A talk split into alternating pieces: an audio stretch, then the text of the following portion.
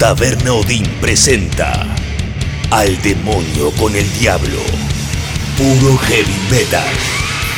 Con Gustavo Olmedo. Arrancamos nuevo episodio, nuevo capítulo al demonio con el diablo, puro heavy metal desde Honduras y Tames, Taberna Odín. Hoy viene capítulo musical, igual que los anteriores. Recuerden que estrenamos episodio cada domingo 22 horas en tabernaodinlive.com y después tienen todo el contenido disponible en Spotify y demás plataformas digitales. Hoy voy a arrancar con un informe que tiene que ver con un disco de Sodom, la banda de Alemania, que se llama M16. Hace muy poco salió una edición 20 aniversario, hay varias versiones y me han enviado el box set que incluye una edición en vinilo doble, vinilos que contienen material pirata. Lo que más me gustó es un USB con forma de bala que incluye las canciones del disco y una chapita estilo Vietnam porque es un disco que habla básicamente de la guerra y puntualmente de la guerra en Vietnam. Así que les voy a contar un poco la historia de ese disco de Sodom. Seguimos obviamente con eh, las canciones, los artistas, los discos del año 1993 y después, igual que en la línea del informe que preparé sobre Riot en el episodio anterior, Hoy vamos a escuchar las canciones de los discos clave de los 80 de una banda hermosa que se llama Exciter. Tu nombre es tu reino, tu voluntad será, líbranos del mal. Sálvame, oh Dios, poderosos se han alzado contra mí. Gloria al Padre, al Hijo y al Espíritu Santo, como fue en el principio y siempre será. Amén. Salva a quienes depositan su confianza en mí. Dios mío, sé para ellos una torre fortificada frente al enemigo. Que el enemigo no tenga poder para dañarlos. Que el Señor esté con ustedes y también con nosotros. Oremos, oh Dios sagrado, Padre Todopoderoso, eterno Padre de nuestro Señor Jesucristo. Él quien envió a su único Hijo para aplastar al mentiroso. Pediré tu ayuda para alejarnos de su ruina y de las garras del demonio. Infunde terror a la bestia. Yo te expulso, maldito espíritu, en nombre de nuestro Señor Jesucristo. Al demonio con el diablo. Puro heavy metal. Con esta canción arranca el disco M16, M16 de Sodom. Salió hace unos meses atrás una edición 20 aniversario que viene en varias versiones. El disco arranca con este tema, Among the Weird Kong, versión que fue remasterizada y que, según dicen los entendidos, suena bastante mejor. ¿Por qué les estoy hablando de este disco? Bueno, porque la verdad es que hace un tiempo tenía ganas de preparar algo con Sodom. Mi idea original era encarar los inicios del grupo, una banda clave a la hora de definir esto que empieza a transformarse lentamente de thrash metal a death metal o a metal extremo.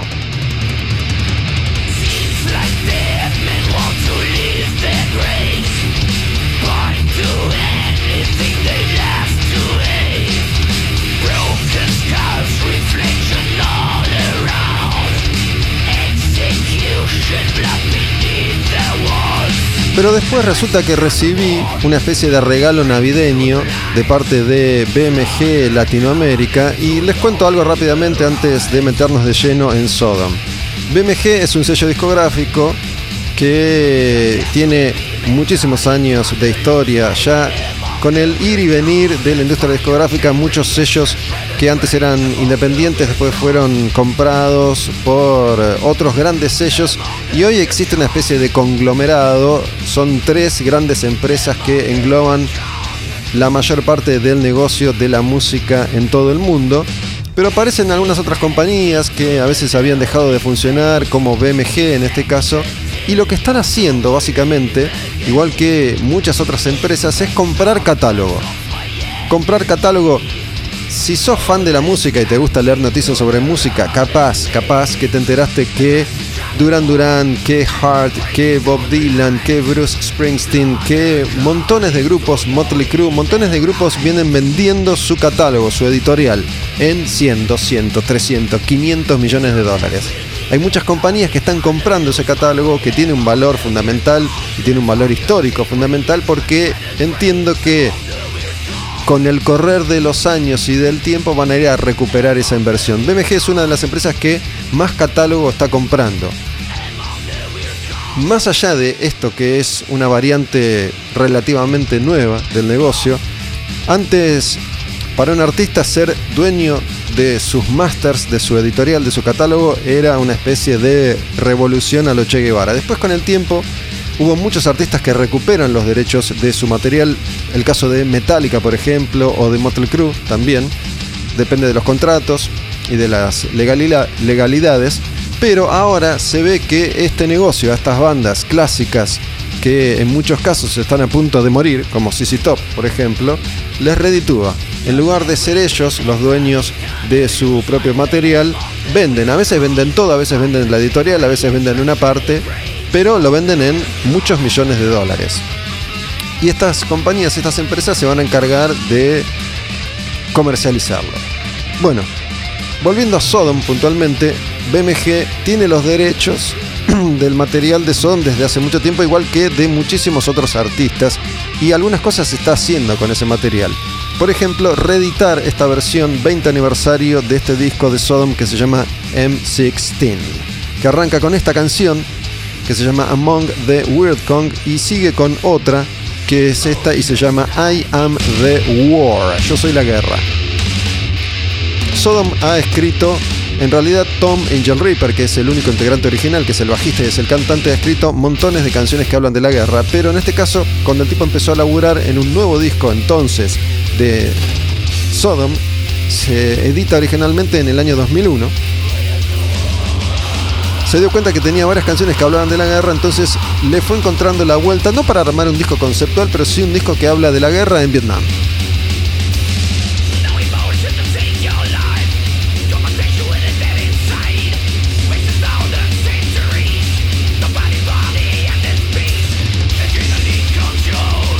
Este box set que me llegó es una caja hermosa del tamaño un poquitito más grande que mm, un vinilo e incluye cuatro vinilos. Está la edición del disco M16 en un vinilo doble y después tiene dos vinilos más que son canciones piratas en vivo, piratas entre comillas, es material inédito hasta ahora que se grabó en conciertos de Sodom en Alemania, en Tailandia y en Japón. Los shows, eh, las canciones de, de Tailandia son las canciones especiales porque resulta que para empaparse un poco de la temática, Sodom viajó a Vietnam y la idea original era tocar en vivo en Vietnam, grabar ese concierto para después editarlo, pero las autoridades en Vietnam no autorizaron a Sodom en ese momento, repito, año 2000, 2001, a tocar en vivo. Parece que no es fácil para las bandas occidentales todavía tocar en vivo en Vietnam debido a ese conflicto eterno que existe desde hace ya décadas. Bueno, vienen estos cuatro vinilos. Como les contaba, viene un USB, un pendrive, pero que tiene la forma de una bala. Es hermoso. ¿no? Con una cadenita que podés usar tipo llavero y están las canciones del disco en formato digital. Después viene también eh, una réplica de la medalla esa que hemos visto en las películas, por ejemplo, ¿no? que tenían los soldados en Vietnam con la información básica. Y viene también un póster gigante con el arte de tapa del disco y un libro de 44 páginas con fotos y anotaciones de Tom Angel Raper. Y tengo este box en mi casa y dije, me gustaría hacer algo con este material. Y cuando me puse a investigar un poco sobre la historia del disco, me pareció que era interesante contar cómo toma forma este disco que mm, tiene el sonido clásico de esta versión de Sodom, ¿no? A lo largo de los 30 y pico años ya, 40 casi de historia de la banda, han ido cambiando mucho dentro de su propio estilo, ¿no? A veces más extremo, a veces menos, pero es una de esas bandas del thrash alemán original. I Am the War se llama esta canción y esta otra que es clásica empieza con un audio corto, a ver si se escucha. I love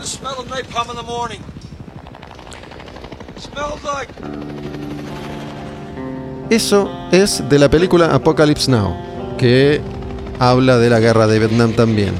Es eh, el actor Robert Duvall, que hace uno de los personajes interesantes, y dice, me encanta el olor a napalm en la mañana, ¿no? Recordemos que en Vietnam el ejército de los Estados Unidos atacaba al enemigo con napalm, quemando todo a su paso.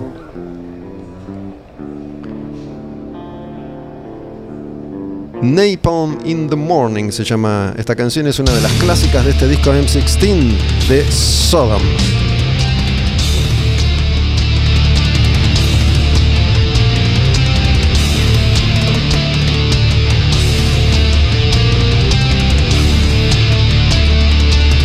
Bueno, les sigo contando un poco cómo toma forma este disco. Como les contaba hace un ratito, Tom Angel Reaper tenía algunas canciones ya escritas, letras, y mm, hablaban de la guerra, hablaban de la guerra de Vietnam. Entonces no se propuso hacer un disco conceptual, pero sí inspirarse en esa parte de la historia de las guerras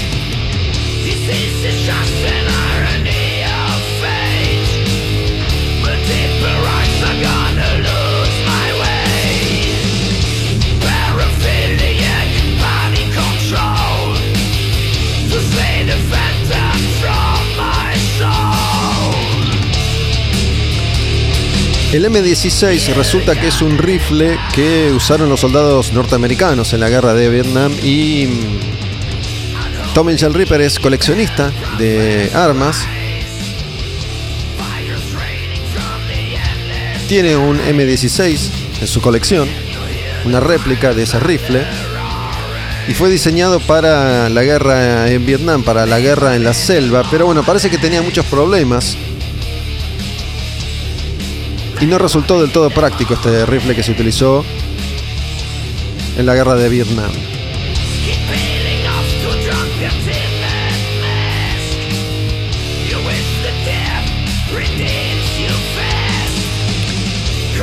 Nosotros hemos escuchado siempre, al menos hasta que fuimos adultos y tal vez se nos ocurrió investigar un poquitito más, la versión de las películas sobre la guerra de Vietnam, la versión norteamericana de ese conflicto, que fue un conflicto clave además porque sucede a fines de los 60, principios de los 70, cuando el movimiento musical en los Estados Unidos estaba plantado firme en la idea de ser realmente revolucionario. Entonces había muchos artistas que se comprometían, no solo artísticamente, sino que le ponían el cuerpo a la lucha. Y en aquellos años hubo muchas, muchas marchas y manifestaciones contra la guerra en Vietnam por parte sobre todo de los jóvenes. Hubo muchos incidentes, hubo muchas muertes en manifestaciones, hubo mucha, muchísima represión, persecución, guerra fría. Y han quedado una serie de testimonios artísticos y musicales que están asociados y vinculados a esa época en particular. Y yo me acuerdo de haber recibido un poco esa información de nuevo a partir de las series, de las películas, del relato norteamericano, que nunca es el real, siempre es el que le conviene a ellos. Además, recordemos que es como la espina clavada, ¿no? Porque es la guerra que perdieron. Perdieron contra un ejército que consideraban muy, muy inferior. Y después de muchos años y después de muchísimas vidas, tuvieron que retirarse. No sé si después nos vamos a enterar que en Irak o en Afganistán pasó o no algo similar, pero bueno, la verdad es que se retiraron también, no habiendo logrado absolutamente nada, salvo matar un montón de gente. Dice Tom Angel Reaper, que es un poco más grande que yo, debe tener unos 10 años que yo, poquito más, poquito menos, que cuando era chico escuchaba a sus familiares hablar del conflicto sobre la guerra en Vietnam, él es alemán, ¿no? Y que había incluso en Alemania demostraciones y marchas contra la guerra en Vietnam. Recordemos que en esa época, a fines de los 60, todavía no había pasado mucho tiempo desde el final de la Segunda Guerra Mundial. Alemania había quedado completamente devastada, ¿no? Aunque siendo el país que son, la sociedad que son, se recuperaron en dos años, mientras que nosotros acá en Argentina estamos tratando de recuperarnos todavía de la primera presidencia de Rivadavia. Pero bueno, esa es otra historia. Cuenta además que vio una película que se llama The Deer Hunter, el cazador de ciervos. Es una película protagonizada por Robert De Niro y es una película que también retrata un poco lo que fue la guerra de Vietnam. Y fue una película inspiradora para él. Y bueno, se puso a escribir las letras de las canciones. Él aclara que no intenta bajar línea política, que lo que hace es describir lo que él cree que pudo haber pasado en ese conflicto, muchas veces desde el punto de vista de los soldados, por ejemplo, y no inmiscuirse con una visión personal de lo que él cree que pasó o que debió pasar ahí. Napalm in the Morning se llama esta canción. Y mm, la próxima que vamos a escuchar de este M16 que estamos repasando mientras les cuento un poco esta historia que me parece que es muy interesante se llama Mind Jumper. Sodom es una de esas bandas que desde que arrancaron a principios de los 80 hasta el día de hoy no pararon, no frenaron jamás. Nunca dijeron, para, che, vamos a experimentar, nunca dijeron, vamos a hacer música alternativa, no, siempre sostuvieron una línea, siempre grabaron discos, nunca dejaron de tocar en vivo y siempre se mantuvieron a un mismo nivel de popularidad. Nunca fue una banda popular Sodom y tampoco fue o es una banda de esas que no pueden juntar tres personas. Es una banda que bien puede presentarse en grandes festivales y tocar para mucha gente o hacer sus propios shows para mucha menos gente. Pero es una banda de una carrera estable durante 40 años.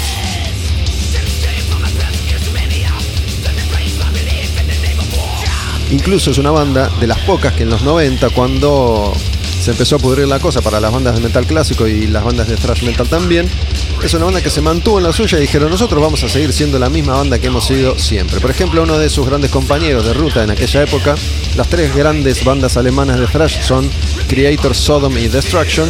Destruction estuvo separado durante unos años y Creator sí se puso a experimentar y grabó discos como Renewal, por ejemplo, que a mí me encanta, pero tienen que ver poco con la tradición thrashera de Creator. Sodom no, Sodom siempre se mantuvo en la suya.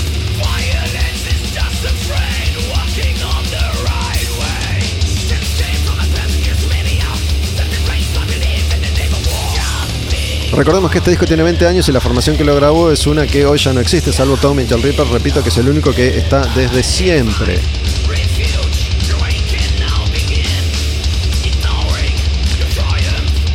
Cuenta además eh, Angel Ripper que este es el último disco de Sodom que se grabó con la banda, toda junta en el mismo lugar, en el estudio.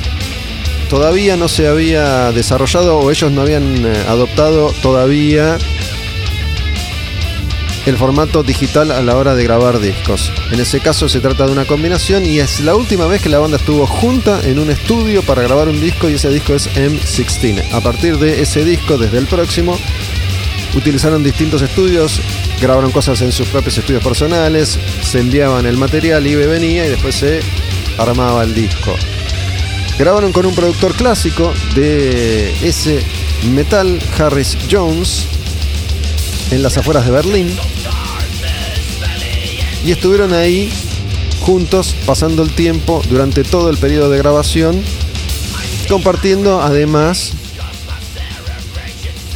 la intimidad interna de una banda que en este caso laburó en un estudio para producir este disco M16. Main Jumper se llama esta canción. Estamos repasando los temas del disco M16 M16 de Sodom edición 20 aniversario remasterizada. La próxima es este, se llama Genocide. Sodom tiene como dos variantes, ¿no? A medio tiempo, esta o Napalm in the Morning y después las que son más rápidas.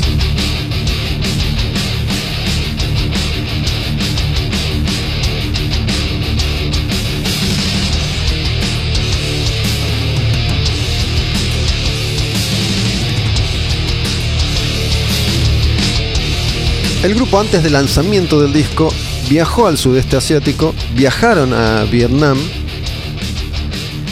Miren las cosas que todavía se hacían entonces, ¿no? Para una compañía chica, para una banda under, porque la compañía invitó a unos cuantos periodistas del mundo a hacer ese recorrido promocional con el grupo. Uno de los fotógrafos de entonces de la revista Metal Hammer, que es una revista clásica que arrancó en Alemania y tiene ediciones de distintos lugares, de distintos países y que todavía sigue saliendo, se sigue editando hace ya 40 años. Viajó con ellos y fue el fotógrafo y son esas fotos que están en el libro que viene incluido en este box que yo les mencioné aprovecharon ahí para informarse un poco, para hablar con la gente, para obtener información, contando que como casi siempre sucede, no soy un especialista ni muchísimo menos en conflictos bélicos, pero como casi siempre sucede, los veteranos no están siempre abiertos a esto de compartir sus experiencias, más bien es que se cierran, se la guardan y no quieren decir demasiado.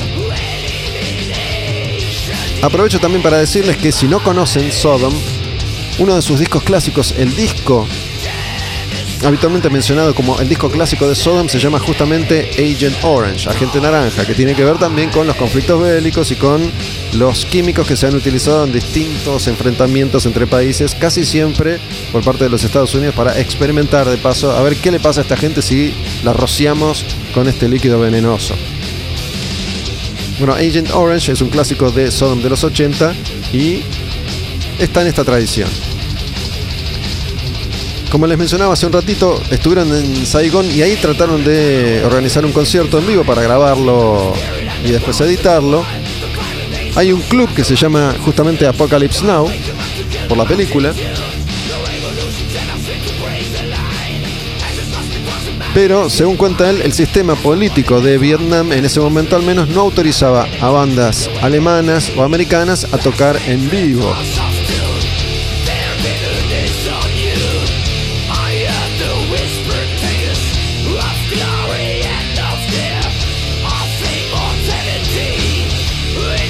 ¿Qué fue lo que hicieron? Cuando terminaron la grabación del disco se fueron a Bangkok, a Tailandia, que no es lo mismo, pero está por ahí cerca, y ahí es donde grabaron el disco y donde hicieron la promoción. Ahí es donde periodistas de todo el mundo viajan con la banda para presenciar ese concierto y para apoyar el lanzamiento de lo que iba a ser entonces el nuevo disco de Sodom, este que estamos escuchando ahora, M16. Fueron ahí a escuchar el disco y de paso a compartir un tiempo con el grupo.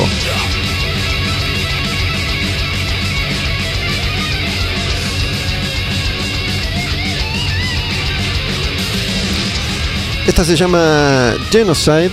Vamos con otra más, Little Boy, M16, M16, edición 20 aniversario remasterizada de Sodom en el comienzo, primer bloque de Demonio con el Diablo. Mi nombre es el mismo de siempre, soy Gustavo Olmedo todavía. En redes sociales Olmedo Bus, las redes de la taberna, Taberna Odin, Taberna Odin Live. En el canal de YouTube de la taberna tienen mucho material que hemos grabado acá en vivo en la taberna, mucho material de artistas tocando y también de entrevistas. Tenés ahí material de Avernal, de El Tano Marcielo, de Flema, de mm, Nico Berciartúa, de Sergio Che, Natas. Podés chequear el canal de YouTube de la taberna, Taberna Live y mirarte esas notas y esos showcitos.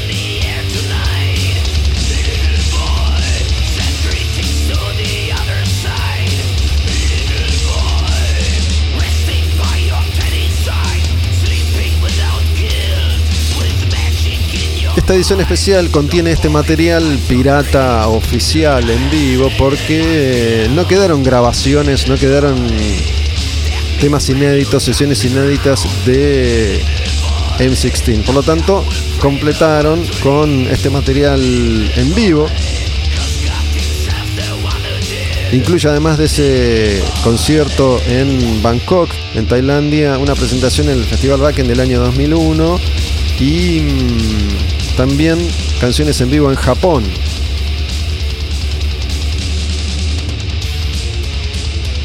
Y algo que puede parecer curioso o no. Este box incluye la edición en vinilo del disco y también estas canciones pirateadas en vinilo. Cuando el disco salió originalmente en el año 2001, salió solo en CD, no salió en vinilo. En esa época, hace ya 20 años, el vinilo todavía no había vuelto y era muy difícil conseguir material en vinilo. Después, con el tiempo, empezó a hacerse una costumbre y hoy las ventas en vinilo son mucho más importantes que las ventas en CD. Si hablamos de formato físico, es un formato de vinilo que sigue creciendo año a año. Por el momento ya es una porción importante de las ventas anuales de música.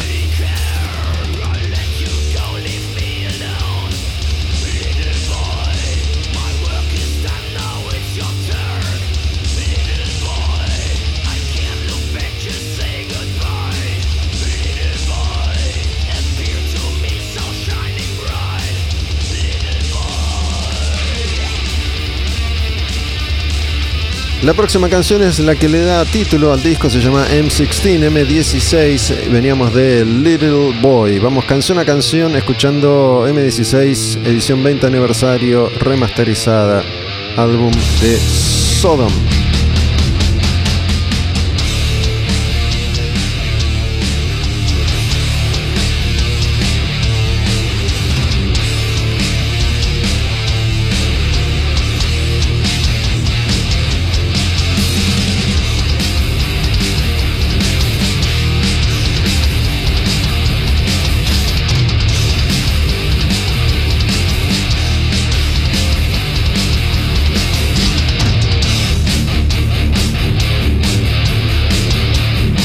Es increíble cómo estos riffs no pasan de moda. En este momento hay 239.000 bandas en distintos lugares del mundo que están componiendo una canción de metal con un riff como este.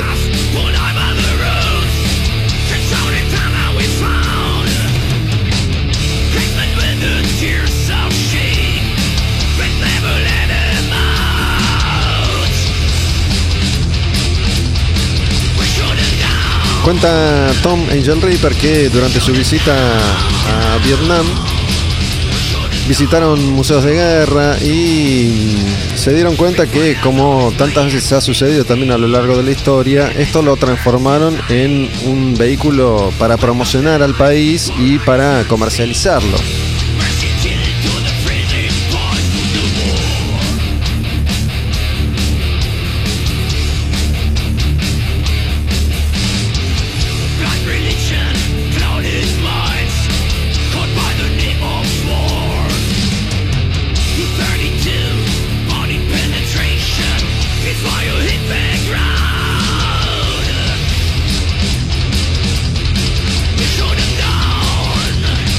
Recordemos que en gran medida el conflicto en Vietnam tenía que ver también con la Guerra Fría, igual que las primeras invasiones de, de la era moderna en Afganistán, donde estuvieron los rusos. Y después los americanos intentaron colaborar para sacar a los rusos.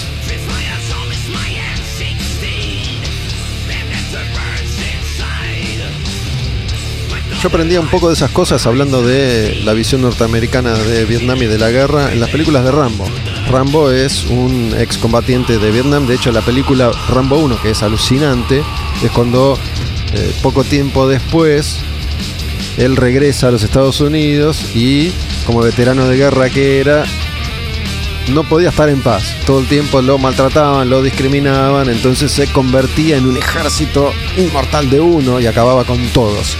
Después hay otra, hay otras, pero creo que es la segunda que transcurre en Afganistán, que él tiene que ir a rescatar a algunos prisioneros o en Vietnam. Bueno, ya se me mezclan eh, eh, los nombres, los números de las películas.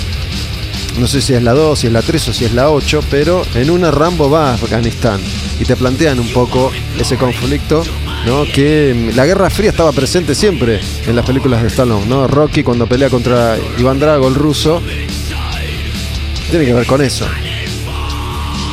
Esas películas se hicieron en los 80, las clásicas de Rocky y de Rambo.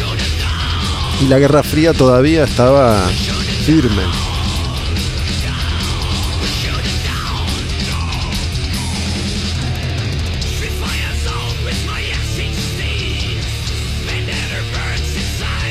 Una canción más, Lead Injection, Lead Injection, inyección de plomo, Sodom del disco M16, edición 20 aniversario. Es hermoso el box y estoy encantado con el pendrive con forma de bala.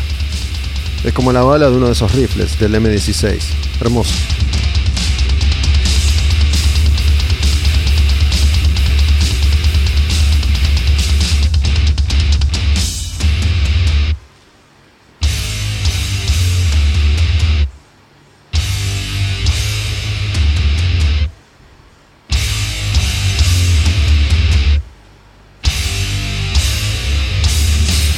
Gustaría contarles también que en los inicios de Sodom, Sodom debuta con un EP que fue clásico en su momento que se llama In the Sign of Evil. El arte de tapas alucinante es una especie de verdugo, es un dibujo, una pintura muy lindo, muy efectivo en esa época. y es un disco que está mucho más influenciado por Venom y tiene ese sonido que es una especie de Motorhead del orto, ¿no? Como Venom o como Hellhammer, una especie de chicos jóvenes queriendo hacer música muy pesada, todavía no teniendo ni las condiciones técnicas ni de equipamiento para hacerlo, entonces es como una bola de caca medio satánica, después se van corriendo de la temática satánica que era tan obvia en aquella época y se dedican más a tratar otros asuntos, principalmente los de guerra.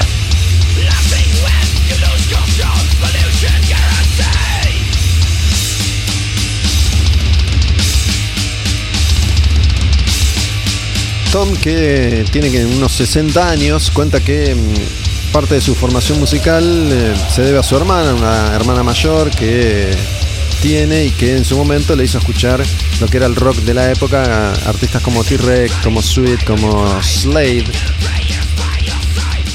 Cuenta él que el primer disco que se compró fue Rising de Rainbow.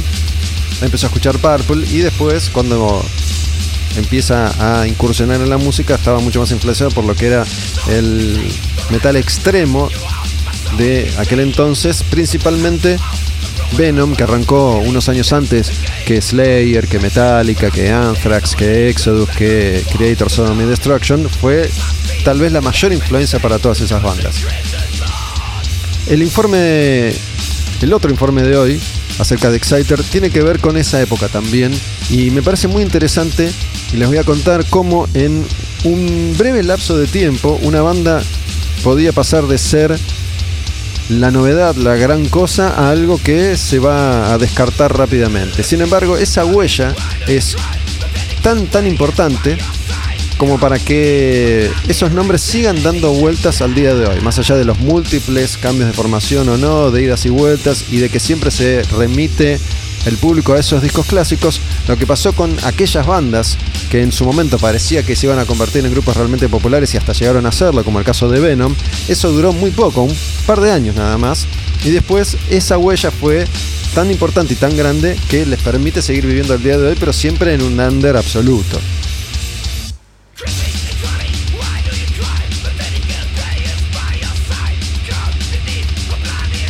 La próxima canción se llama Cannon Fodder, carne de cañón.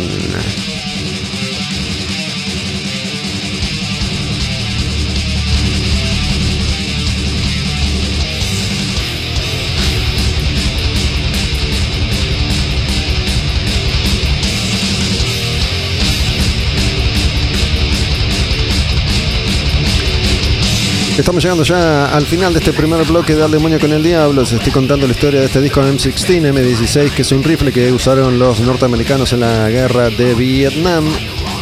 Un disco que se editó originalmente en el año 2001. La banda es Sodom. Y se reeditó el año pasado en distintos formatos la versión 20 aniversario.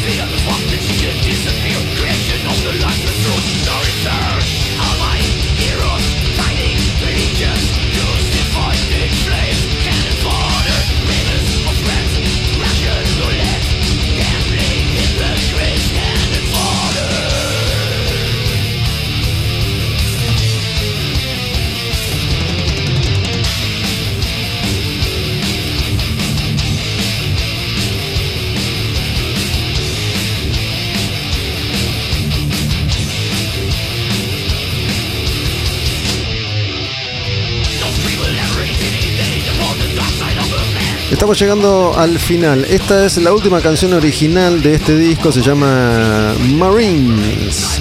Los Marines. El disco es M16 de Sodom y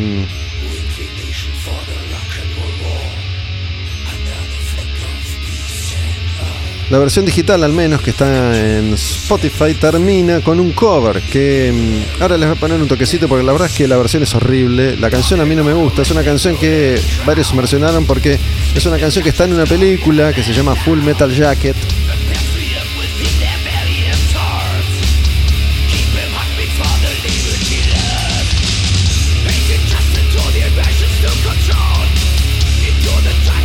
Una canción que sonaba en la época de la guerra de Vietnam. Es una canción de los Trashmen. Los Ramones hacían esa canción también. Yo creo que la van a conocer, es muy conocida. Parece casi una jodita.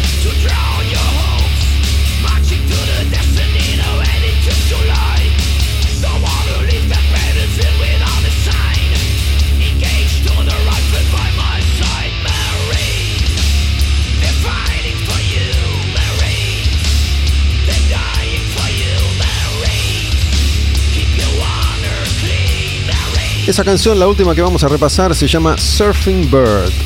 ¿Sí? Escúchenla porque seguramente la conocen. Parece como una joda. La verdad es que no. Sí entiendo por qué la incluyeron, pero me parece que yo hubiera sacado esta versión del disco. ¿Qué querés que te diga?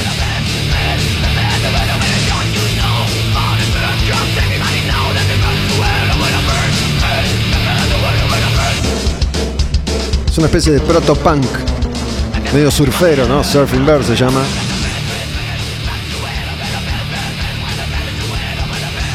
Seguramente conoces la versión de los Ramones. Antes de meternos con las canciones del año 1993, vamos a escuchar una versión remasterizada, re remasterizada de este clásico que es Napalm in the Morning de este disco de Sodom, ¿sí? Napalm in the Morning, la última versión que es esta. I love the smell of napalm in the morning. Smells like Este personaje, Robert Duvall, de hecho surfeaba en Vietnam. Y la afana en su mejor tabla. Vi Apocalypse Now hace, hace poco, no la había visto. Estaba en Netflix, no sé si sigue estando. Mírenla, es una demencia. Hermosísima película. Como se hacían las películas además en esa época. Y las recomiendo en Quemar un Patrullero, el otro podcast que hago. Grabé un episodio especial dedicado justamente a Apocalypse Now con Seba de Caro, Sebastián de Caro, como invitado que la tiene atada. Es un episodio muy muy interesante si querés aprender un poco sobre este contexto. Me parece que es el acompañamiento ideal a este episodio de Al Demonio con el Diablo. Napalm in the Morning Sodom. Cuando termine esta canción nos metemos con más temas del año 1993. Al demonio con el diablo desde Tabernadín, Honduras y Tames, en Palermo. Napalm in the morning.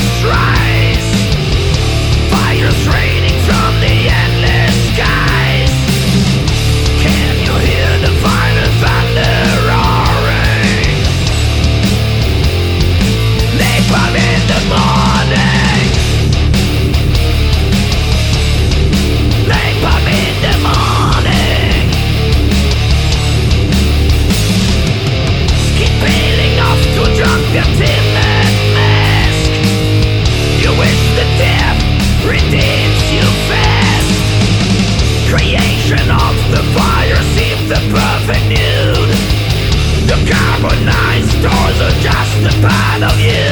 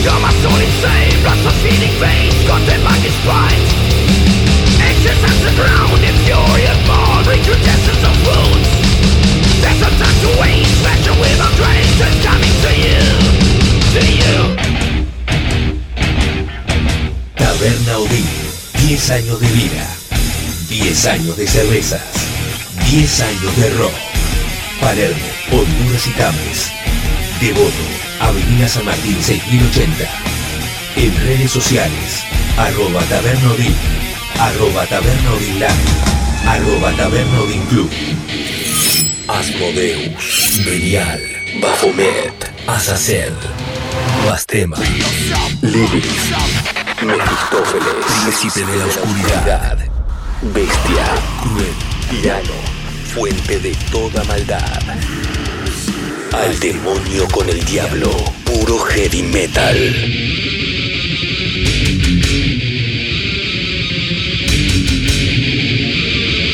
Venimos de Sodom y continuamos ahora el recorrido por las canciones del año 1993, los discos y los artistas. Esta primera banda de hoy se llama Disincarnate.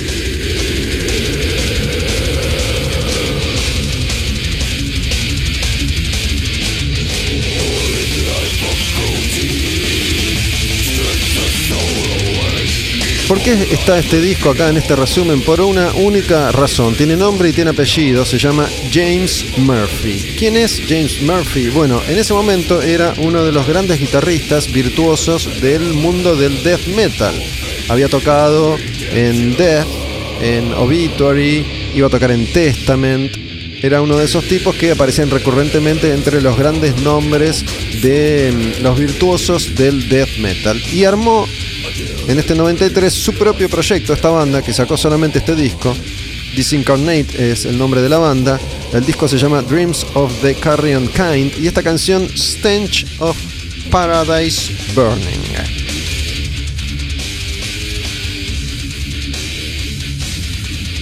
Tengo dos datos curiosos. Uno lo conté mil veces. Si ya escucharon esta historia, escúchenla otra vez. Y la otra es que hace poco se empezaron a hacer una serie de homenajes a Death. El líder de Death, como ya les conté, Chuck Schuldiner, murió hace ya muchos años y hace poco se hicieron unos conciertos homenaje con integrantes de bandas afines, ex integrantes de Death. En esos homenajes se tocaron discos enteros de Death y lo invitaron a participar a James Murphy. Pero el tipo dijo, la verdad es que fui para homenajear a Chuck, pero no estaba en forma, hice cualquiera. Hace 15 años que no toco. El tipo está retirado y tuvo que ponerse a punto para realizar esos conciertos. Se dice que obviamente la gente seguro no se dio cuenta, pero él sí se dio cuenta que pifió a lo bestia. Veremos si esto le sirve como para volver al ruedo. Pero a principios de los 90 era, como les decía, uno de los grandes guitarristas. Estaba muy poco tiempo en cada banda, muy poco tiempo en Death, un disco en Death, un disco en Obituary. Acompañó a Testament, creo, creo, si no me falla la memoria, que vino a tocar con Testament. La primera vez que vino Testament a la Argentina, tocaron en el estacionamiento de Vélez, un lugar horrible. Ahí tocó Marilyn Manson, por ejemplo, un lugar espantoso sonó. Testament horripilante. Y bueno, después forma esta banda. Y el otro dato de color que conté mil veces es que el arte de tapa de este disco está hecho por un artista que fue muy popular a principios de los 90, un estilo que fue muy popular a principios de los 90 que tenía que ver con un collage, un collage en el que por ahí tenías un tornillo oxidado, una cadena, elementos de un reloj, la mandíbula de una vaca, eh, algún pedazo de un cadáver, un dibujo y todo se armaba en un collage. El principal artista de ese estilo, de ese género, que hizo tapas de muchísimos discos, principalmente eh, Paradise Lost, por ejemplo, era Dave McKean. Y resulta que yo era muy amigote de Animal en esa época. Y Animal estaba armando su segundo disco, Fin de un Mundo Enfermo. Y estaba yo un día en lo que era la oficina de Alejandro Taranto, manager de Animal, y llega el boceto de lo que iba a ser la tapa de Fin de un Mundo Enfermo. Estaban todos encantados. Era un collage en esta línea. Y le digo, che, discúlpenme. Está muy bien hecho, pero es idéntico a un disco de death metal que acaba de salir aparte. Les muestro Disincarnate y tuvieron que improvisar. Si se fijan en el arte de tapa del disco hay una foto de un indio. Por mi culpa descartaron el arte. Podrían no haber dicho nada porque tampoco es que esta banda o Dave McKean eran tan conocidos. Pero por mi culpa tuvieron que improvisar el arte de tapa de ese disco de Animal porque era idéntico, ¿vale? Podría haber hecho un esfuerzo mayor. Este pibe, a quien después conocí porque hizo unos laburitos de, de estética en una disquería a la que yo iba muchísimas veces, Jack Flash. Y Diego, dueño de Jack Flash, me dijo que el pibe estaba muy ofendido conmigo. Perdón, loco, te mandé al frente. De Disincarnate vamos a esta joya de Dissection que se llama The Somberlane. Dissection es como un eslabón perdido entre el death metal clásico y melódico de Suecia y el black metal de Escandinavia. No llega a ser Emperor, tampoco es In Flames, es Dissection. Y este es un discazo. The Somberlane, que es bastante rápido, bastante veloz, bastante extremo. Por momentos tiene, se acerca a ese sonido serrucho del death, del black, quiero decir, pero también es muy melódico. Dissection de Somberlane.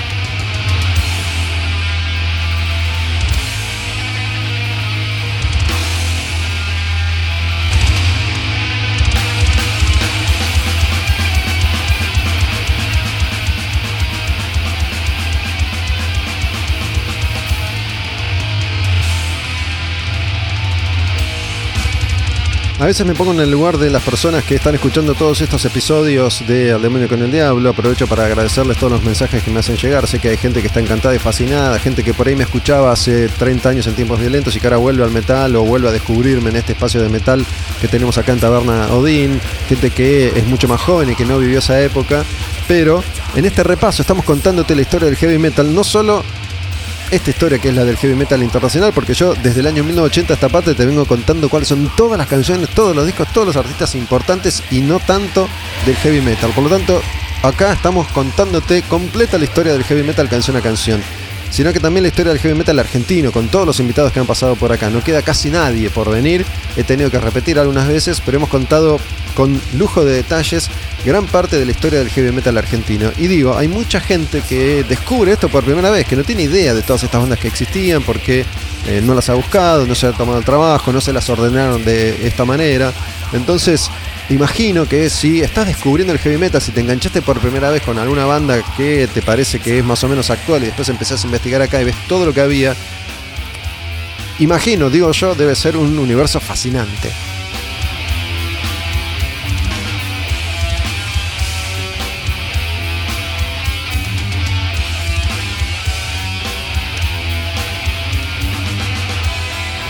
Y además por una cuestión generacional se ve que en el último par de años me aparecieron todos los viudos de tiempos violentos.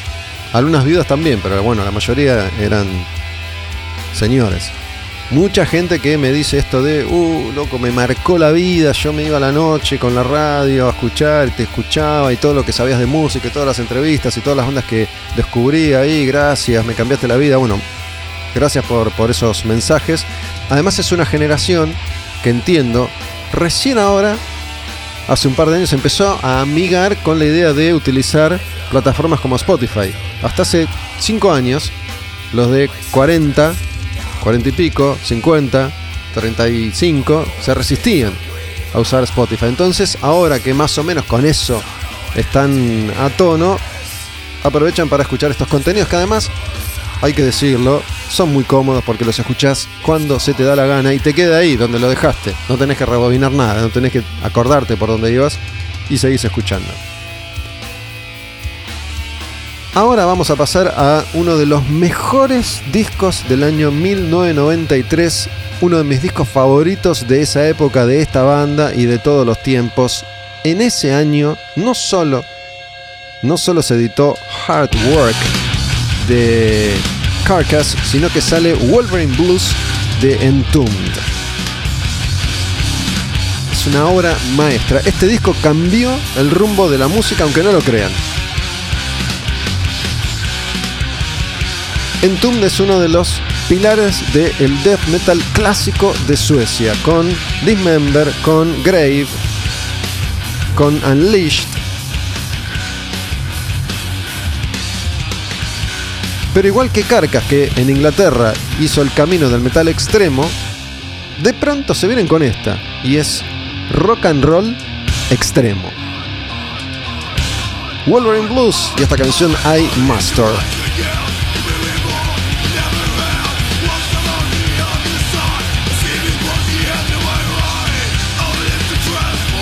Y hay una edición que yo tengo en CD, aprovechando el nombre del disco Wolverine Blues, que tiene en la tapa a Wolverine, el personaje de los X-Men de Marvel. Y en ese momento era una combinación que a mí me partía la cabeza porque yo estaba fanatizado con los cómics, especialmente con personajes como Wolverine. Y tenía a esa banda que era una de mis favoritas en Tomb con la tapa de Wolverine. Y había un video que tenía ahí, un video de la canción Wolverine Blues que viene a continuación que tenía referencias a Wolverine.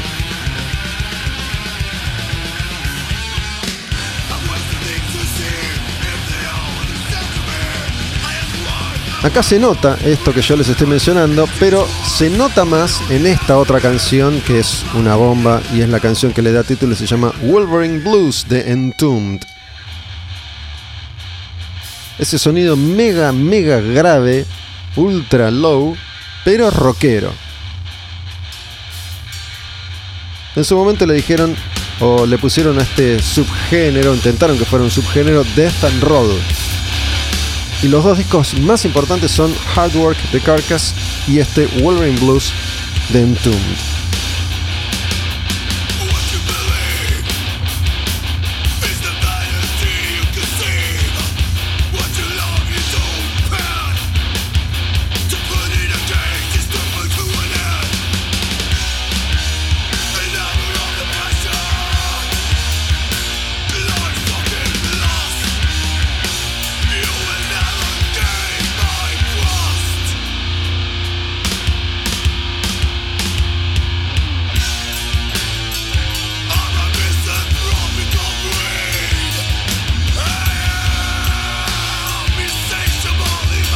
Esto es, puede ser Led Zeppelin, puede ser un riff de Zeppelin, pero con otro sonido.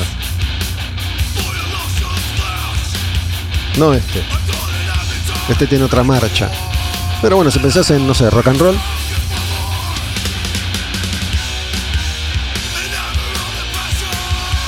Este es el momento en el que Entombed estaba en su cresta de la ola. Cuando el grupo pensó, capaz que la pegamos en el casi mainstream. No pasó.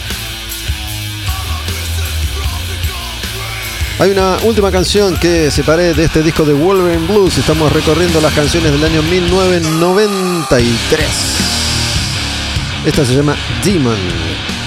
Ven que los riffs tienen otra onda. Son más simples, son más lentos, son más heavies. Es como el álbum negro de Metallica de Entombed este.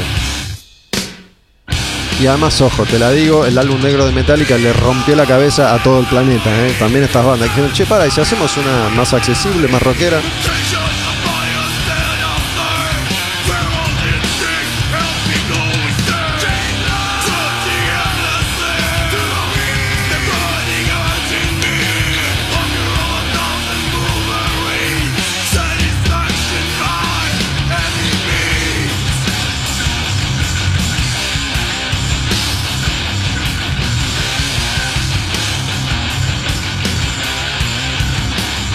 Este, por favor, me lo separan. Se lo guardan. Le prestan atención. Me dan bola. Saben que cada tanto cuando aparece uno de estos discos yo digo, este, a este, sepárátelo.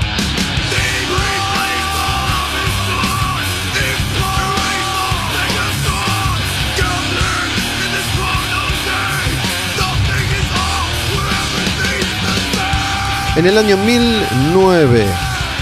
1993 sale el primer disco de esta banda que también es una demencia, una locura experimental. Se llama la banda I Hate God. Yo odio a Dios, pero es un juego de palabras porque en lugar de yo dice I de ojo.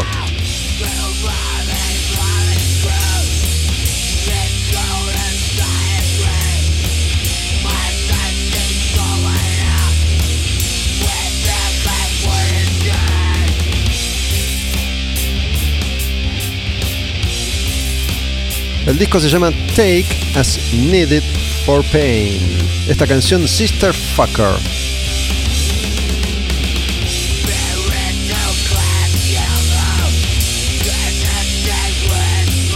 Y esto también es rockero, tiene un espíritu rockero, pero una mugre.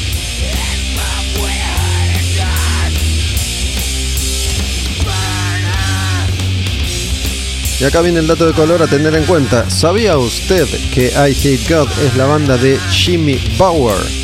¿Quién es Jimmy Bauer? Baterista de Down, gran amigo de Phil Anselmo, ese de Pantera. Una banda de Nola, de New Orleans. Y ese sonido, como el de Crowbar en el episodio anterior, el sonido del pantano.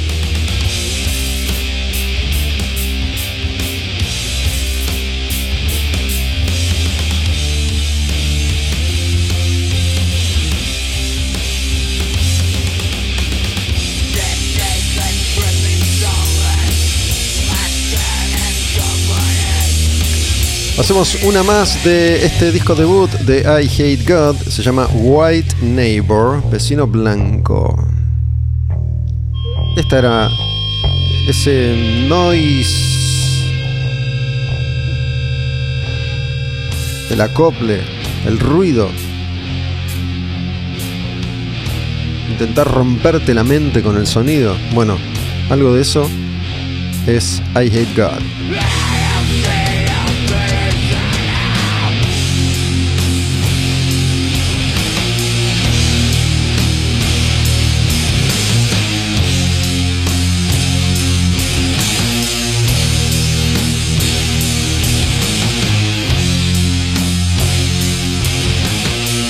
Son discos que en muchos casos me pasaban un poco de largo, ¿no? Porque yo los escuchaba porque obviamente como obsesivo que soy quería escuchar todo, saber todo. Pero no nos alcanzan varias vidas para escuchar con detenimiento todo lo que existe. Entonces a veces pasaban de largo. Pero cuando me pongo y digo, para, le presta atención, esto, esto está muy bien.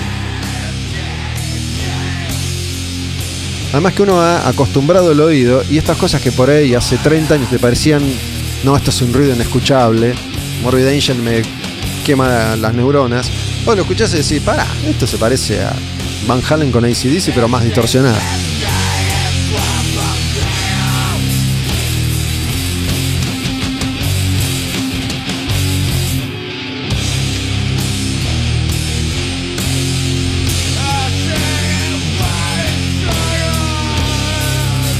Ahora prepárense porque me voy a tomar los minutos que duran las próximas canciones para hacer eje en este disco y quiero darle la importancia que merece a este disco, por eso va a ser el último disco que repasemos en este episodio de Al Demonio con el Diablo, porque en el año 1993 empezaba a cambiar la historia de un prócer del heavy metal. Este es el disco debut de Fight, la banda que armó Rob Halford cuando se fue de Judas Priest. Se llama War of Words. Y este tema, Into the Pit. ¿Qué hizo Rob? Colgó la campera de cuero, se puso las bermudas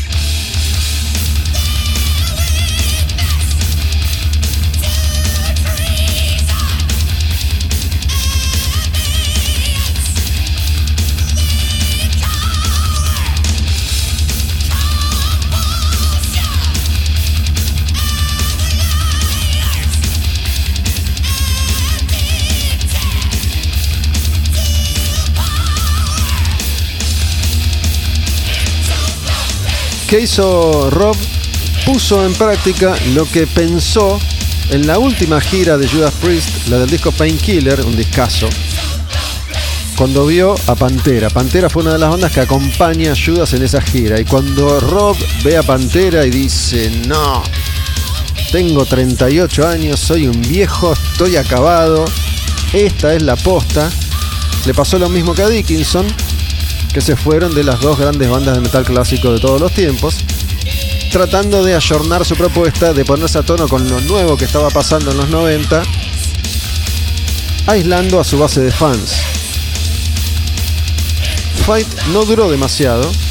Este disco está mucho más influenciado por Pantera que el segundo disco de Fight que iba a salir un par de años más tarde, que está mucho más influenciado por Alice in Chains.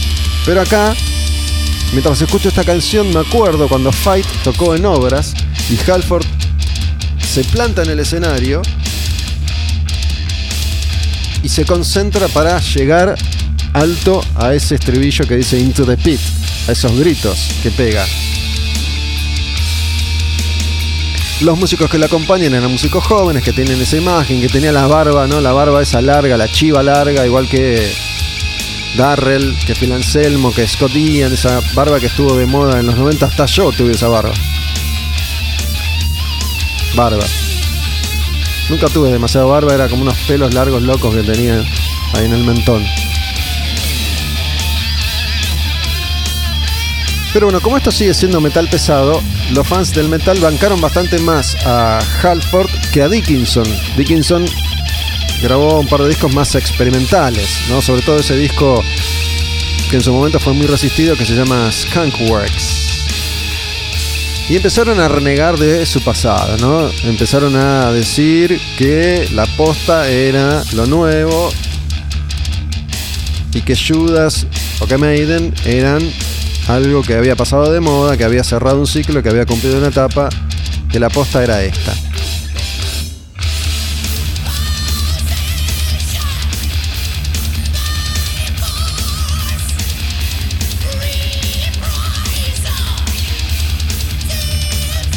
Su voz está intacta, obviamente.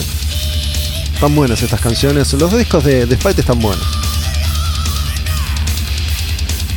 Los de Dickinson también.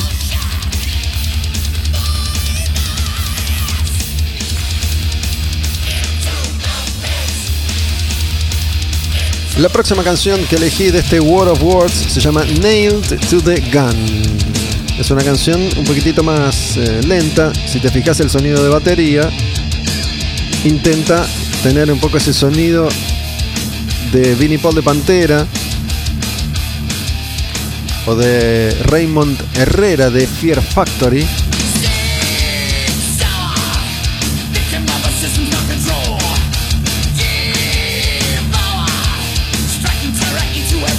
Acá canta un poco más parecido al espíritu Anselmo. Esa cosa más hardcore.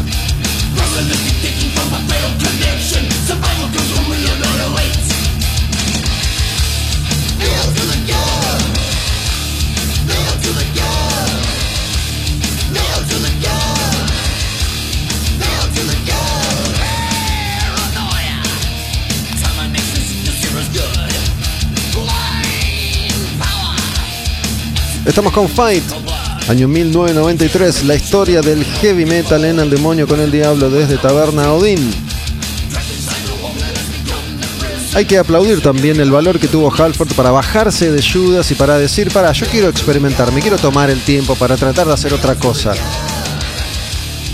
Todos esos años que estuvo fuera de Judas le sirvieron para convertirse en una persona más informada, más educada, más preparada, más madura y cuando estuvo listo volvió a su gran amor, Judas.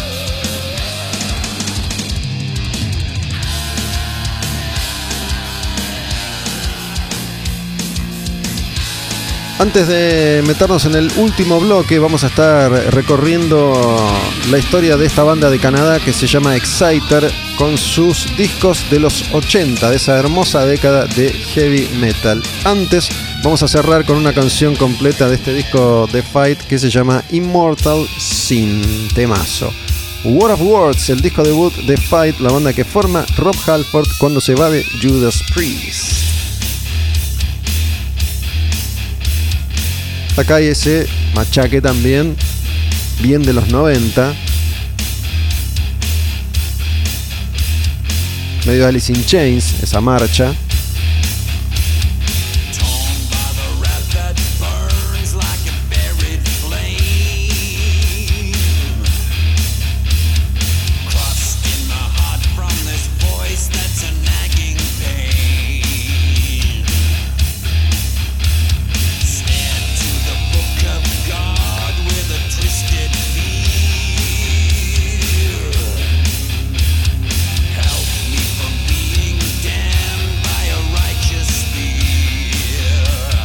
En el próximo episodio se vienen los discos de Gamma Ray, de Halloween.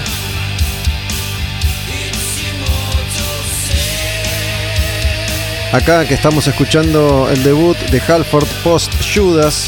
En el próximo vamos a escuchar, vamos a escuchar la despedida de Dickinson de Maiden. Los dejo entonces con el final de esta canción Immortal Sin de este señor una de las grandes leyendas del heavy metal de todos los tiempos, uno de los grandes cantantes, Rob Halford y Fight.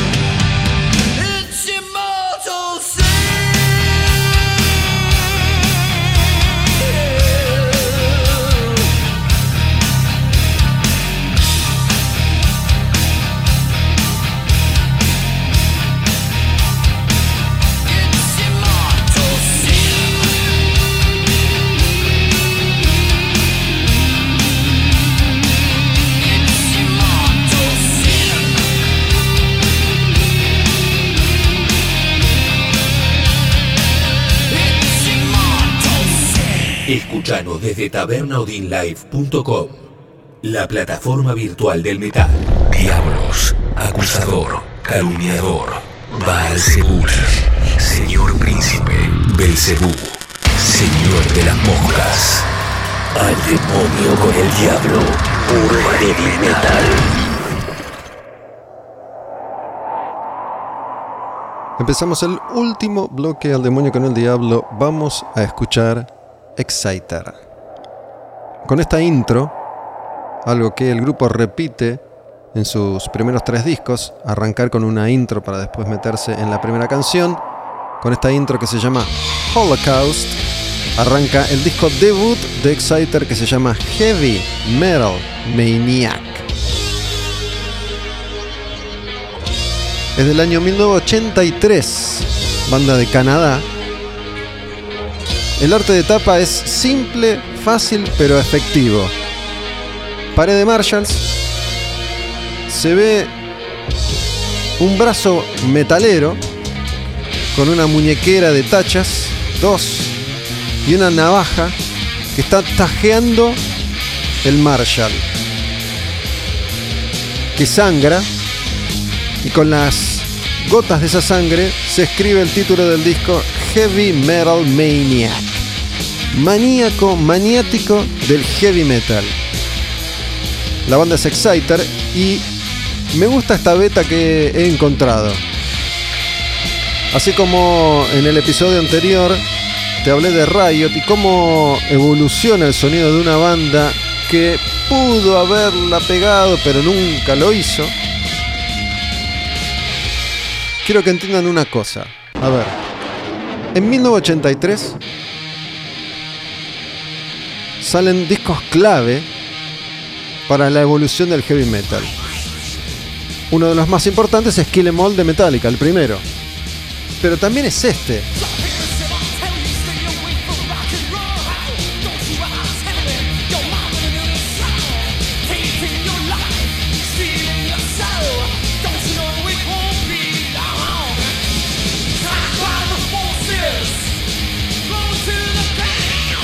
Stand Up and Fight se llama esta canción.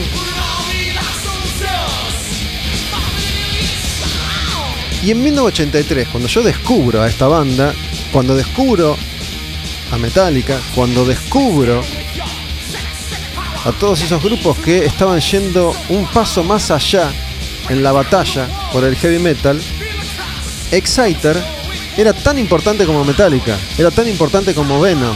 De hecho, esa primera camada de grupos de thrash metal extremo estaba encabezada por Metallica, por Venom y por Exciter.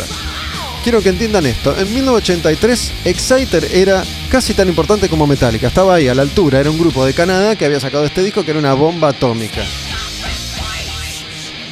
Musicalmente es una especie de Motorhead mezclado con Venom.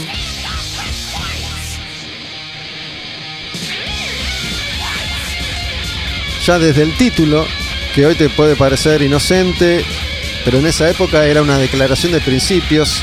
Yo, nosotros somos Heavy Metal Maniacs.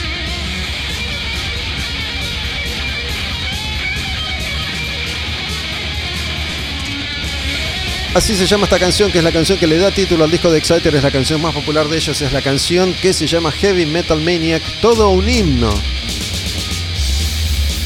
Exciter tenía además otra particularidad. Era un trío.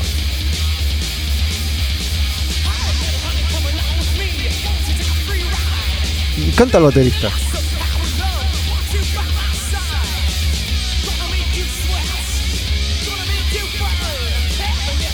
Y me acuerdo que con mi amigo Julián, con quien compartíamos el descubrimiento del metal en esa nuestra adolescencia, nos preguntábamos, ¿cómo hace este tipo para tocar la batería a esta velocidad y cantar?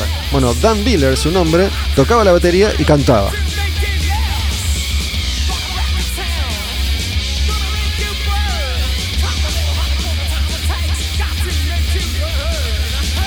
¿Y por qué les estoy contando esto de esta forma? Para que entiendan quienes no vivieron esa época que tocar heavy metal en los años 82, 83, 84 era lo más interesante que podía pasar en la vida del rockero que estaba buscando otra cosa. Pero eso enseguida empieza a ser manipulado, a ser deglutido, a ser macerado y no todos iban a resistir el paso del tiempo y acá estamos hablando de meses, no de siglos ni de décadas, meses. Metallica pudo manejar su carrera con una inteligencia que obviamente depende de sus dos grandes figuras, Lars Ulrich y James Hetfield, pero un montón de grupos, así como les conté hace un par de episodios atrás lo que pasó con esas bandas de hard rock que llegaron a la cima, acariciaron la gloria y en dos años estaban manejando un remix de nuevo, Quiet Riot, estoy exagerando, Twisted Sister, bandas de metal como Saxon, como Accept. Algo así le pasa a nivel under a Exciter. Cuando saca este disco la banda se transforma en un fenómeno. Este era el futuro del heavy metal.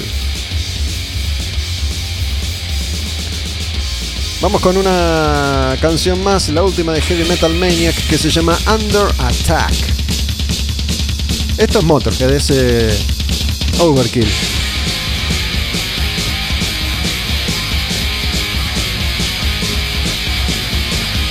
A diferencia de Metallica que tenía el sonido frayero mucho más claro, esto es más sucio.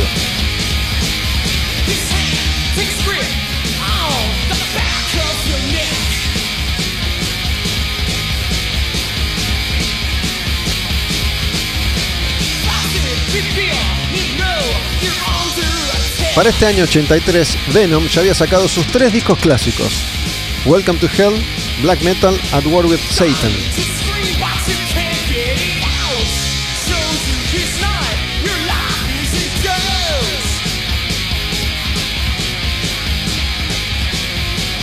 Y me gusta este formato en el que yo les puedo contar con la producción de un grupo en un breve lapso de tiempo, una década, en este caso los 80, la historia de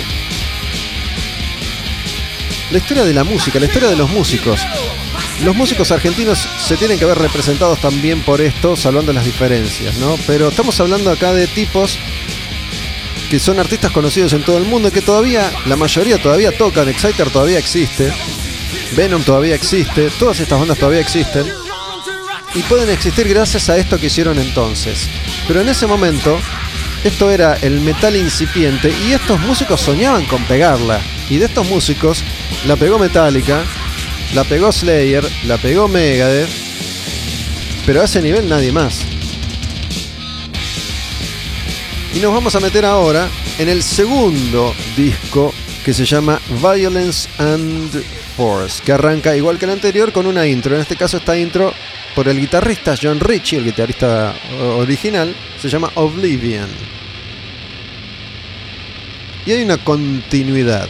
Este es mi disco favorito, a mí me gusta más este que Heavy Metal Maniac. De hecho, tengo una historia de esas historias que cuento una y mil millón veces, pero es una historia que si no la escuchaste nunca te puede llegar a, a divertir. Pero bueno, este disco sale en el 84. Metallica saca Ride the Lightning en el 84. Ya empieza a comerse crudo al mundo. Este era el disco que tendría que haber consagrado definitivamente a Exciter si es que Exciter pretendía seguir por aquel camino. Y la verdad es que es un discazo, se llama Violence and Force y esta canción es Violence and Force.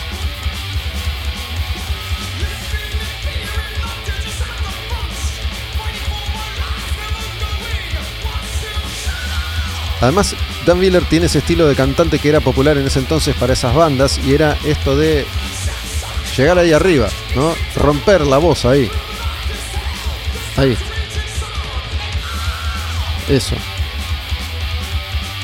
En estudio todo bien, pero en vivo tenía que tocar la batería al mismo tiempo. ¿eh?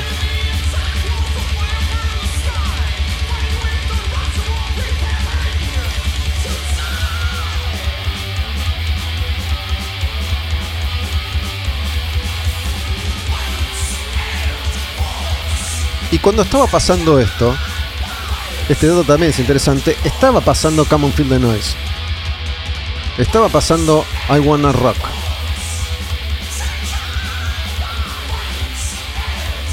Uno a veces recuerda los mejores momentos o recuerda bandas como Metallica y como Maiden que tuvieron una carrera de un nivel que no se detuvo jamás, más allá de algún que otro bajón. Pero la verdad es que esos grupos son los menos. Otra canción de este disco, Violence and Force, se llama Scream in the Night. Y les voy a contar esta pequeña historia personal. En esa época yo, como les he contado varias veces, recorría las disquerías especializadas y disquerías varias que había sobre Avenida Cabildo, en Belgrano, que era la zona que me quedaba más cerca a mí que vivía en Olivos. Y cada vez que iba me recorría todas las disquerías en esa época, como ya también les he contado varias veces, los discos importados, los postas, los de Estados Unidos o los europeos, en general no se vendían, te los grababan. Vos llevabas un cassette, te daban un cassette de mierda y te lo grababan. Una vez que el disco estaba amortizado, lo habían grabado 100 veces y ya estaba medio descompuesto, ahí por ahí te lo vendían. Pero cada tanto aparecía algún disco que estaba a la venta. Había una pequeña disquería, chiquita en una galería, que se llamaba El Ropero.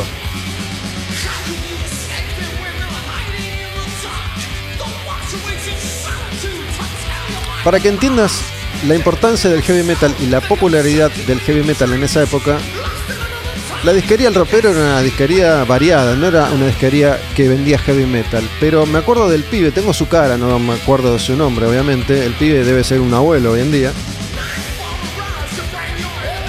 Que tenía un conocido que le traía discos, que era la forma en la que la mayoría de los disqueros conseguían discos. Alguien que viajaba y traía discos. Y cada tanto le traía 10 disquitos de heavy metal no muchos. Y yo siempre iba, y en esa época yo estaba fanatizado, primero con Motorhead, este es un temazo.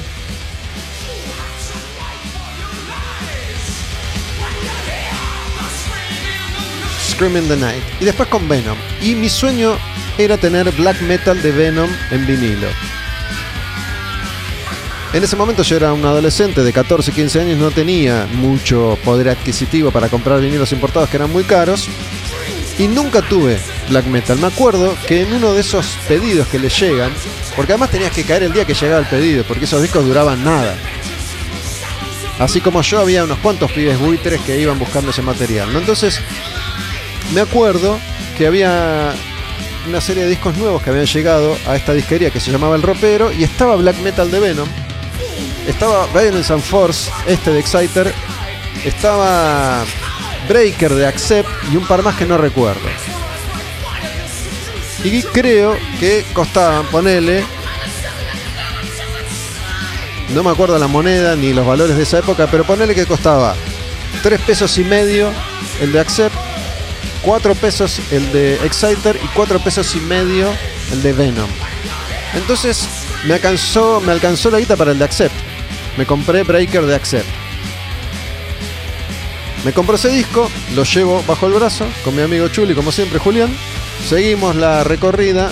Voy a ir a la próxima disquería y antes de entrar a una disquería que tenía, a una galería que tenía la disquería La Pelela, en la calle me para un pibe que me ve el disco de Accept que tenía bajo el brazo y me dice, ¡Uh! ¿Dónde lo compraste? No me acuerdo qué le dije, pero el tema es que me dice, te lo compro. Bueno, dale, 4 pesos. No me avivé, le tenía que haber pedido 4.50, 4 y medio, no sé cuántos pesos eran, ¿no? Toma. Entonces el pibe me da 4 pesos. Yo vuelvo al ropero con los 4 pesos y me compro este de Exciter.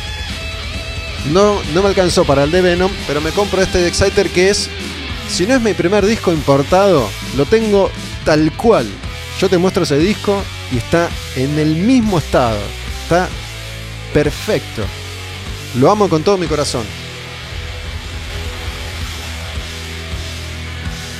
Se va a pegar la última de Violence and Force que se llama Pounding Metal. Es una canción más a medio tiempo, escucharla porque está buenísima. Y este disco yo lo amo por toda esta historia, porque todo eso forma parte de la experiencia.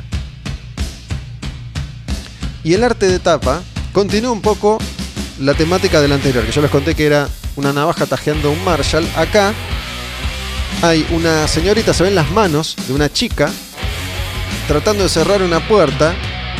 Alguien evidentemente quiere atacarla y le atrapa la mano al atacante. Entonces se ven las dos manos de ella empujando la puerta, la mano de alguien desde afuera que está sosteniendo una navaja, igual que la navaja del primer disco. Y hay un detalle que para mí no es menor, en ese momento pasó desapercibido, pero la mano del lado de afuera del atacante es negra. Es un negro que quiere atacar a una chica blanca.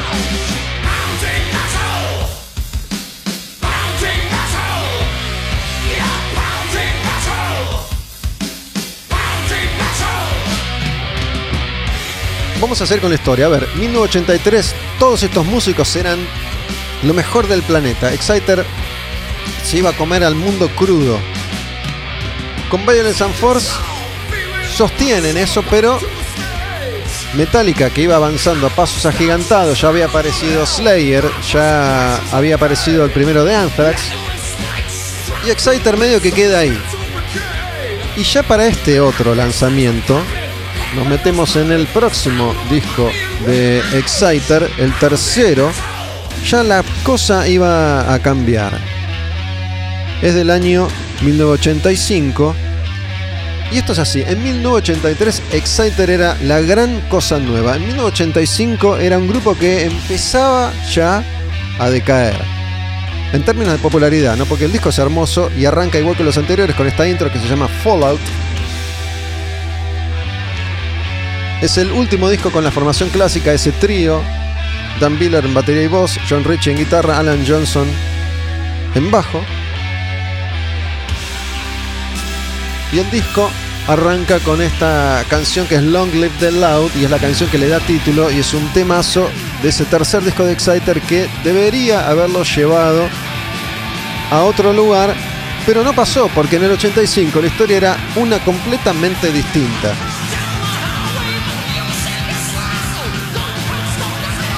¿Qué pasa en el 85? También apareció ya Motley Crue, Wasp, Rat. Entonces estas bandas, que un año y medio antes eran lo mejor del mundo, empezaban a ser lentamente descartados. Estamos hablando de un periodo de dos años, tres.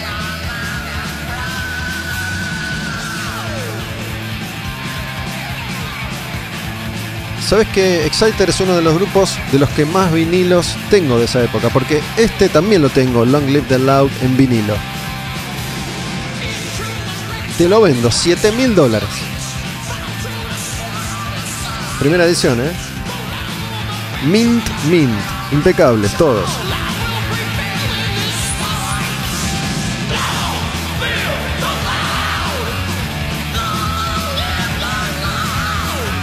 Se me ocurre que tal vez, no lo sé, no se los puedo asegurar porque después cambio de idea, pero en el próximo episodio podemos hacer este mismo repaso, pero con los primeros cuatro discos, con la producción de Venom en los años 80.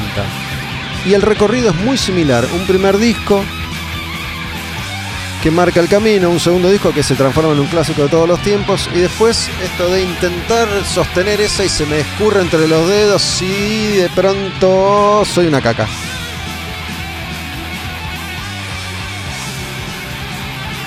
Long Live the Loud se llama esta canción. Vamos con la última de este disco. Se llama I Am the Beast.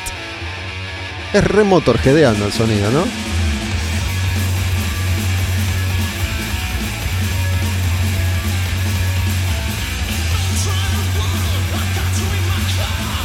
Ya en el 85 Exodus saca su primer disco, saca Megadeth su primer disco.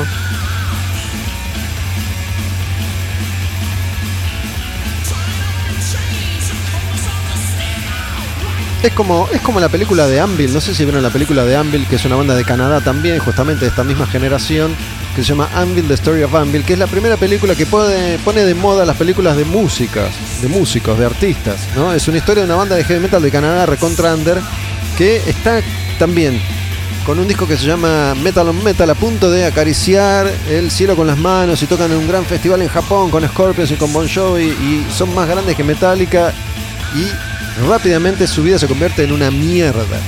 Esa película es hermosa, terminás llorando. Esa es la historia de montones de grupos de estos que aún hoy conocemos, tal vez no muchos, que aún hoy escuchamos. Como les decía entonces, este es el último disco de la formación original de Exciter. ¿Qué hace un grupo cuando estaba ahí, eran importantes, éramos iguales a Metallica? Metallica está a punto de conquistar el mundo y nosotros seguimos tocando en un club mugriento de Canadá para 15 metaleros mugrientos. En este caso intentan, no del todo, pero intentan hacer lo mismo que hizo, por ejemplo, Saxon al cambiar de guitarrista, cambian también la búsqueda y se meten con el cuarto disco, que es este y se llama Unveiling the Wicked, que está muy bien, pero el guitarrista que lo reemplaza a John Ritchie es un tal Brian McPhee, que es virtuoso. Tratan de cambiar un poco la onda del grupo,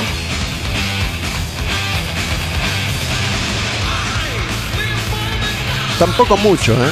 Hay algunos detalles, algunos atisbos. El arte de tapa lo amo. En ese momento, unos años antes en realidad, se había popularizado esta serie Invasión B, Invasión Extraterrestre.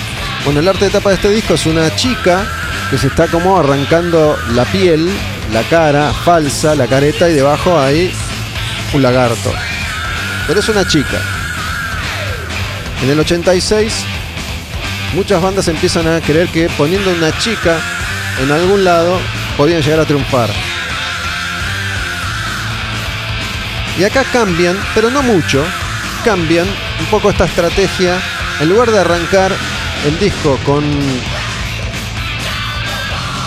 una intro, igual que los tres anteriores, arrancan derecho con esta canción que se llama Break Down the Walls. Te das cuenta que hay un poquito más. Si le prestas atención al guitarrista, hay un pibe que sabe tocar. No sé qué fue de la vida de este guitarrista que grabó este disco y nunca más supimos de él. Pero la demostración la mete en este segundo track que se llama Brainstorm y es acá donde el pibe pela. Una especie de eruption de Eddie Van Halen.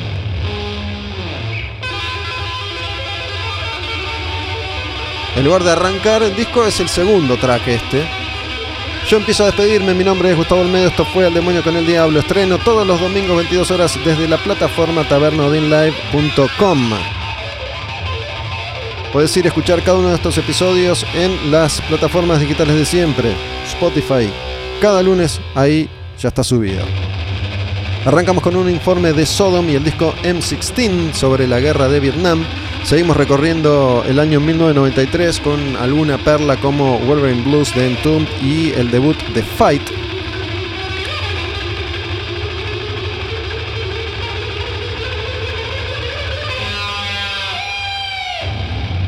Y este cierre con la producción de la década del 80 de esta banda canadiense que se llama Exciter, que ya había aparecido en el repaso por la década del 80, pero me gusta retomar algunos de estos discos para contar las historias en más profundidad. Nos vamos a despedir con esta canción, que es la última que elegí. Chequense estos discos, Exciter es la banda si no los conocen. Desde acá la historia del grupo empieza a ser una serie de traspiés y de intentos fallidos. Pero estos cuatro son cuatro discos imprescindibles de una edad dorada del heavy metal. Se llama Die in the Night este tema y así cerramos un nuevo episodio del demonio con el diablo. Unveiling the Wicked Exciter. Estos arreglos son distintos para Exciter. Estos son los cambios sutiles o no que mete el grupo en canciones como esta que se llama Die in the Night. Obviamente no iba a resultar, por eso esta fue la historia de Exciter.